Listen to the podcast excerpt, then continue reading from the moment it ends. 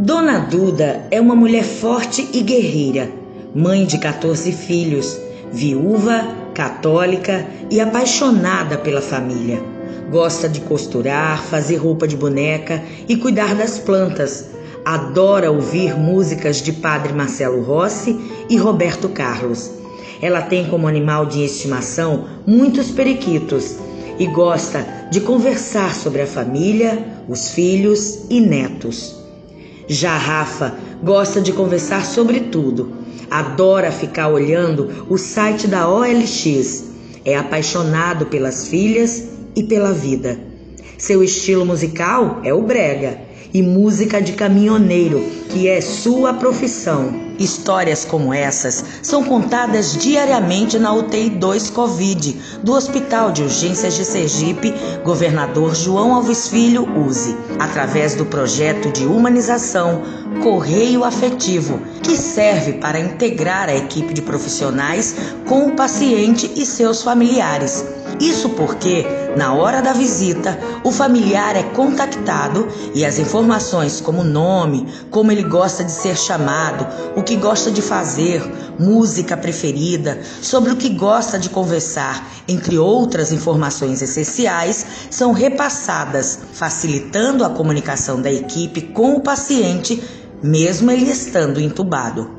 A gerente da UTI 2 Covid do USE, Luciane Amâncio, explica que a resposta do paciente diante da comunicação feita é sempre muito boa e positiva. Na hora da visita, a gente acaba entrando em contato com a família e faz com que eles me dêem essas informações aqui essenciais. Essas informações que a gente tem aqui não é nada que venha diretamente com o paciente, que venha interferir na algum dado que seja bem crucial para ele. É só o nome dele que eu preciso. Então eu preciso de quê?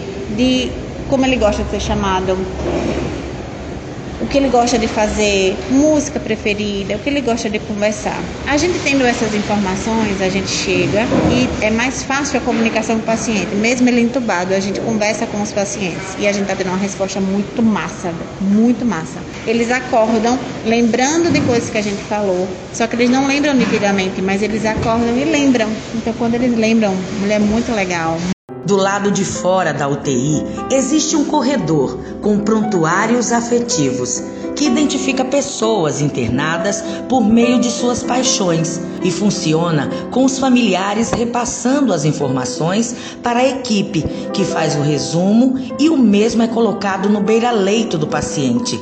Lá dentro, o prontuário tem a foto do paciente como ele era antes de estar ali e isso chega a ser impactante para a equipe. Por que a foto? Porque a foto é extremamente impactante, imagens são extremamente impactantes. E quando a gente pega a imagem e coloca do lado do paciente, que a gente não quer aquele paciente que está ali daquele jeito, a gente quer o que está na foto, a saída de quem está na foto. E isso eu lhe digo com toda a certeza do mundo, a, o impacto que tem em frente à equipe. Foi maravilhoso. A árvore da vida também faz parte do corredor afetivo e tem um significado muito forte. A árvore da vida tem um significado muito forte, né?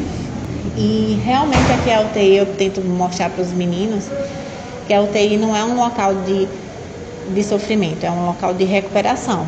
E a árvore, ela só tá cheia assim porque eu tenho todas essas pessoas que ajudam a gente. A psicologia também atua em conjunto com a equipe e quando os familiares levam as mensagens, elas são lidas pelas psicólogas e se o familiar não quiser participar, não tem problema.